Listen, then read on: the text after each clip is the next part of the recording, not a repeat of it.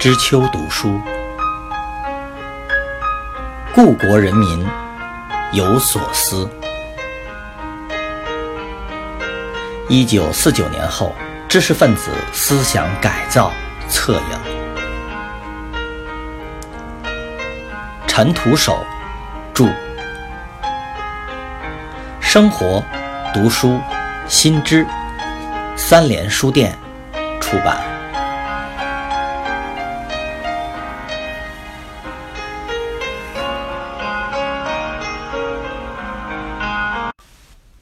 二，一九五四年底，随着批判《红楼梦》研究及批判胡适思想的运动展开，冯友兰难堪的命运就已经宿命般的内定了。北大首先站出来的是一批响应号召、果敢的青年党团员教师，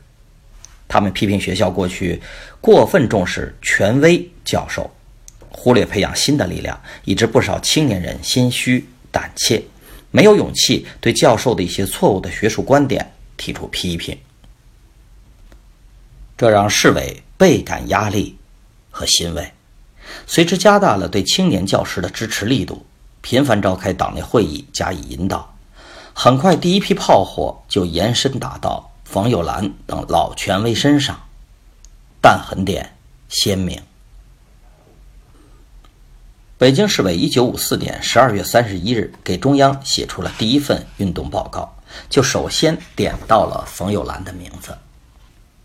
北大哲学系教授冯友兰讲课的内容仍然是旧的，只是形式上用一些马列主义名词装潢门面。而且，当助教朱伯坤对冯友兰的观点提意见时，冯忽略了助教的批评，不在意的表示。辅导时只能讲材料，不能讲观点。市委报告中暗示，年轻的朱伯坤没有得到冯友兰方面有力的支持。鉴于北京市委关于北京市高等学校教师对批判《红楼梦》研究中资产阶级观点的思想情况的汇报，市高校党委办公室一九五五年一月三日编出了最新一期动态简报，内容称。北大哲学系教师目前都在阅读胡适的书籍，进行专题研究。系里出面组织两百多人参加的批判胡适思想报告会，与会者一般反应是准备充足，学术性强。冯友兰、任继榆在会上发言显眼。简报编写者用了这样的词句来描述。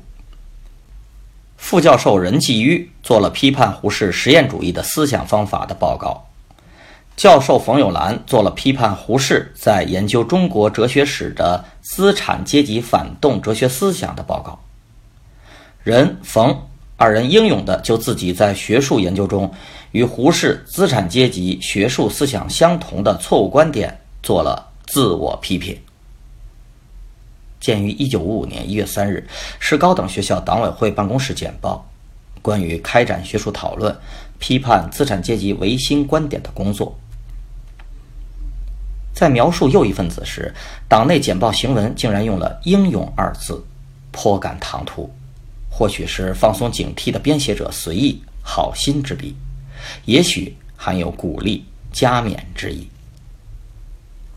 一九五五年斗争起起伏伏，一九五六年又逢双百方针提出，一度呈现和缓的氛围，让学人有一种苦乐不均的感受。哲学系教师支部有一个内部分析：双百方针宣传热闹时，系主任郑新在《人民日报》发表了《开放的唯心主义》一文，好像对老教师学术思想的改造估计的保守一些。而张岱年在《人民日报》发表的《如何对待唯心主义》一文，又可能对老教师的思想估计打高了一些。张岱年就以为自己和冯友兰基本上已经是马克思主义者了。冯友兰认为自创的心理学中有合理的内核，客观唯心主义也有其合理的内核。党支部对此评价道。老教师一方面愿意思想改造，另一方面对他们自己的旧观点尽量保留，或用马克思主义附和自己的思想，或是留在心中不敢提出。面对生硬的批评，冯友兰也有了手足无措的时候，应对难免失当。他提出韩非的思想中有唯物主义的因素，大家也觉得这是一个可以研究的具体问题。但有人当即提了一条：在马克思主义以前的历史观中，都是唯心主义。这种过于简单化的言语，教师支部一九五七年四月工作报告语。一说出口，当即封住了冯友兰的嘴，还迫使他不得不在教研室中做了检讨，说自己片面考虑问题。有时批评者扣了一个帽子，认真的冯友兰还得闭门读几天的书去求解。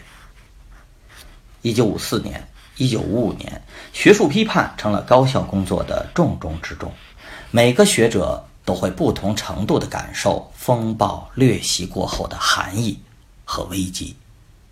冯友兰似乎接受起来还较为坦然，对大批判多持正面肯定之意，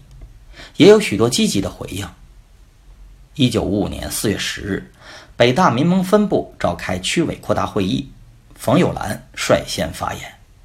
就为会议定下了一个舒缓的亮色调子。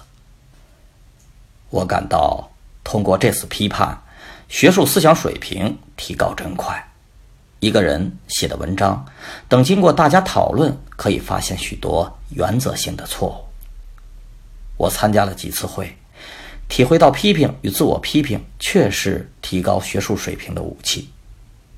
据我看，接受批评的态度有四种：一种是久经革命锻炼的同志，他们接受批评的态度很诚恳，如孙定国同志。另一种是不太容易接受意见，觉得别人没有看懂他们的文章，水平未必比自己高。第三种态度是以为旁人别有用心，告松派。第四种态度是消沉，从此停笔。我们应对持后三种态度的人多进行工作。有人认为批判胡适只是完成任务，没有永久价值。我认为，科学研究一定要和现实斗争相联系，二者不是对立的。鉴于一九五五年五月二十七日是高校党委办公室动态简报第九十八期，北京大学几个教师对学术思想批判的反应，